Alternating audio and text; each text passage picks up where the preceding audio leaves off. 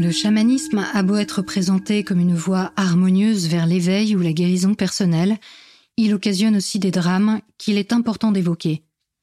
Dans ce troisième volet, nous allons donc explorer les dangers qui guettent celles et ceux qui se disent que sortir de leur zone de confort ne peut pas leur faire de mal. Attention, certains des propos qui suivent sont choquants. Méta de choc. Méta de choc. Méta de choc. Et si on se demandait pourquoi on pense ce qu'on pense? Script saison 2. Chronique de la spiritualité contemporaine. Épisode 1. Chamanisme et néo-chamanisme. Il est important de savoir que chacun réagit de manière différente à la consommation de psychédéliques, conditionné par sa culture, le contexte de la prise et ce qu'il ou elle en attend. C'est d'ailleurs quelque chose qu'observent les recherches en neurosciences. Les zones du cerveau qui s'allument varient d'une personne à l'autre. En 1959 déjà, L'anthropologue Anthony Wallace remarquait que la consommation de peyote par les groupes indigènes ne donnait lieu quasiment qu'à des expériences positives et spirituelles, tandis qu'elle provoquait chez la majorité des Américains de descendance européenne des visions sombres et angoissantes qui pouvaient les hanter pendant des années. L'anthropologue Robert Amayon souligne d'ailleurs qu'avec ou sans drogue, le participant d'un cercle néo-chamanique exprime son expérience dans les termes convenus au sein de ce groupe. Un phénomène de mimétisme, le plus souvent inconscient, bien connu des chercheurs en psychologie sociale. Le désir de croire ou de vivre une expérience exceptionnelle hors du commun est un facteur déterminant. Beaucoup de participants ont des attentes fortes. Comme nous l'avons vu, certains cherchent l'éveil, l'accès à la vérité avec un grand V, mais beaucoup aussi la voient comme le dernier recours pour soigner une maladie grave, un problème psychique ou une addiction.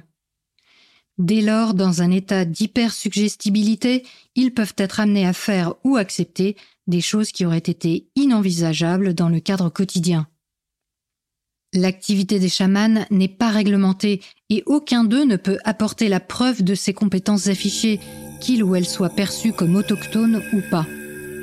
Les maîtres de cérémonie étant de surcroît souvent vus comme réceptacles d'une sagesse impossible à discuter, on entrevoit facilement comment le néo-chamanisme offre un boulevard à la manipulation mentale et aux abus en tout genre. Les gourous fleurissent donc dans nos contrées comme à l'autre bout de la planète. Un cas emblématique est celui du médecin français Jacques Mabit, qui a fondé en 1992 au Pérou le centre Takiwazi, spécialisé dans le traitement de la toxicomanie. En plus d'imposer à ses patients un sevrage violent qui peut les mettre dans un état de grande vulnérabilité, son traitement repose sur des rituels et des purges à l'ayahuasca dont il affirme qu'ils permettent de rejeter les mémoires négatives et les engrammations accumulées dans l'organisme. À la fin des années 2000, le centre s'est ouvert à d'autres types de clientèle comme des malades de cancer et des personnes cherchant à résoudre leurs problèmes existentiels. Désormais à la tête d'une communauté, le docteur se dit missionné par les esprits gardiens de la forêt. Dans un discours médicalo-mystique, il exhorte chacun et chacune à reconnaître que santé et sainteté sont inséparables. Un médecin de l'âme auquel le psychiatre Olivier Chambon rend un vibrant hommage dans l'un de ses livres.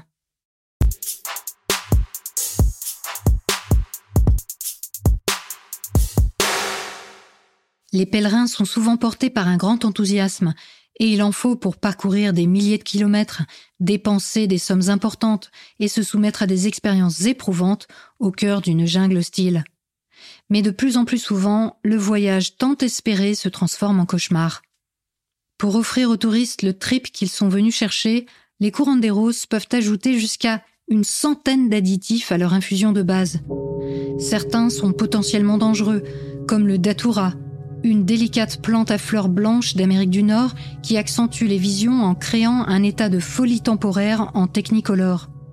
Il y a aussi le toé, plante à fleurs d'Amérique du Sud qui, à certaines doses, peut occasionner des dommages cérébraux irréversibles, ou encore le jus de tabac, hautement toxique s'il n'est pas vomi rapidement. Face à l'afflux constant de voyageurs, aucune évaluation psychologique ou physique, aucun suivi médical n'est fourni sur place, malgré les risques de convulsions, de paralysie ou même de mort. Si l'ayahuasca en tant que telle, c'est-à-dire l'infusion des deux plantes de base, est considérée comme non addictive et ne pouvant pas entraîner d'overdose, on sait en revanche qu'elle peut déclencher des crises de psychose, des décompensations ou des lésions chez les personnes ayant des problèmes de santé mentale ou ignorant qu'elles ont un terrain favorable. Par ailleurs, nombreux sont les participants qui souffrent de dépression. Or, les antidépresseurs comme le Prozac, lorsque mélangés à l'ayahuasca, peuvent entraîner la mort. Pour autant, peu de chamans se donnent la peine de demander à leur public s'ils suivent ce type de traitement, ou tout autre d'ailleurs. L'iboga, quant à lui, qu'il soit mélangé à autre chose ou pas, peut provoquer des overdoses et des arrêts cardiaques. Le venin de crapaud agit notamment sur le système cardiovasculaire et on ne lui connaît pas d'antidote. Consommer de telles substances n'a rien d'anodin et un événement relayé par la presse nous l'a rappelé récemment. En juin 2023, le médecin homéopathe du nord de la France, Olivier Soulier, célèbre pour son militantisme contre les vaccins, est mort suite à une cérémonie chamanique de connexion à la nature à base de champignons. Toutes ces drogues pouvant susciter des transes euphoriques comme des phases dépressives, des crises de paranoïa ou de panique face à des visions particulièrement violentes, elles peuvent aussi entraîner la mort de façon indirecte. Une chute, un suicide ou une agression au couteau de la part d'un autre participant en plein délire. Et à ce moment-là, les touristes se trouvent en général bien bien loin de tout service médical adapté. Pour clore le tout, plusieurs cas ont été répertoriés où une personne se trouvant dans un état critique a été tuée et enterrée à la hâte en pleine jungle pour ne pas laisser de traces. Mais les dangers ne sont pas toujours liés à la prise de produits hallucinogènes. En 2011, l'américain James Arthur Ray, entrepreneur en développement personnel mêlant coaching motivationnel, spiritualité et physique quantique, a été condamné pour homicide par négligence suite à la mort de trois participants à un rituel de sudation qu'il avait organisé. Un autre exemple frappant est celui de la Canadienne Chantal Lavigne, morte à l'âge de 35 ans au cours d'un atelier ésotérique au titre prémonitoire de Mourir en conscience, organisé par la guide spirituelle médium qu'elle suivait avec ferveur depuis des années. Son corps avait atteint un niveau de surchauffe tel qu'elle a été retrouvée littéralement cuite.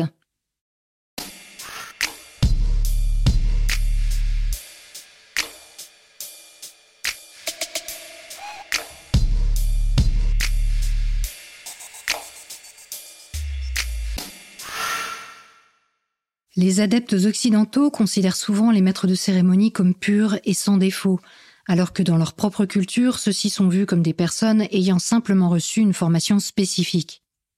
Clairement, les chamans sont tout aussi capables que la moyenne d'abuser de leur pouvoir sur les autres, en particulier face à des étrangers isolés et vulnérables. L'idée selon laquelle ils ont accès à une dimension magique et que leur posture dominante fait partie du rituel joue un rôle important dans la vague actuelle de violences sexuelles en lien avec les cérémonies à l'ayahuasca. Outre les viols commis pendant que les adeptes sous l'effet des drogues sont incapables de réagir physiquement, certaines femmes se voient promettre un avancement spirituel, l'apprentissage de la magie de l'amour ou encore l'acquisition de pouvoirs particuliers si elles acceptent d'avoir une relation sexuelle. Malgré l'idée bien ancrée dans le milieu de l'ayahuasca qu'il faut éviter toute mauvaise publicité qui amènerait à une réglementation gouvernementale, les témoignages se font de plus en plus nombreux, notamment sur les forums en ligne. Un nom revient souvent, celui de Guillermo Arevalo, célèbre guérisseur récompensé par le Congrès péruvien pour son travail en faveur du développement durable. Le néo-chamanisme, par son aspect mystique et énigmatique, mais aussi parce qu'il mène à des états modifiés de conscience, mérite la plus grande vigilance, non seulement de la part des personnes qui voudront tenter l'aventure, mais aussi de la part des autorités. Déjà en 2009, la Mivilude, instance gouvernementale française de veille et de lutte contre les dérives sectaires, alertait sur l'intérêt croissant pour le néo-chamanisme et les risques vitaux associés à ces pratiques variées. Elle remarquait la multiplication des micro-groupes au sein desquels un ou une leader exerce une emprise mentale sur ses adeptes, avec ou sans recours aux stupéfiants. Le temps n'a fait que confirmer cette tendance. Dans les centres péruviens, par exemple, il est très courant que les assistants du chaman, indispensables pour le bon déroulement d'une cérémonie, soient en réalité des touristes fidèles, devenus bénévoles avec le temps. Non seulement ils ne sont pas rémunérés pour leur travail, mais ils payent leur séjour, tout honorés qu'ils ou elles sont d'avoir la chance de multiplier les expériences mystiques en restant sur place pendant des mois.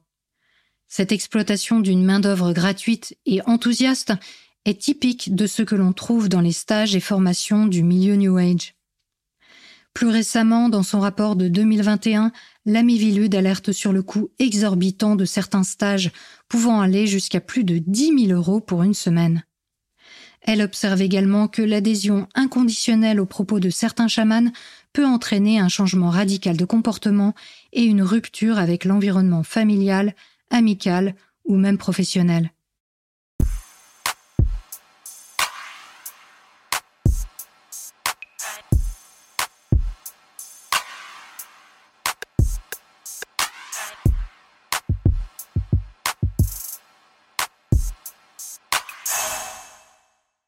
Que pouvons-nous retenir de tout cela? Quelle que soit sa forme, une pratique ou une croyance doit rester libre et éclairée. Plus facile à dire qu'à faire, car concrètement, le point de bascule entre une expérience exotique enrichissante et un drame est bien difficile à identifier. Restons donc vigilants et ne croyons pas qu'il s'agit simplement de trouver le juste milieu. Nous sommes tous et toutes vulnérables aux discours qui nous touchent, qui parlent à nos valeurs d'unité, de paix et d'amour, surtout dans la période de crise civilisationnelle que nous traversons. Quoi qu'il en soit, ce n'est pas en nous adonnant à un chamanisme fantasmé comme naturel ou ancestral que nous trouverons des réponses à notre perte de repères identitaires, à notre incertitude économique et à nos préoccupations écologiques. Non, c'est sans doute plutôt en regardant les choses en face, analyse scientifique à l'appui, et en apportant des réponses différentes, nouvelles, adaptées aux défis sans précédent auxquels nous sommes confrontés.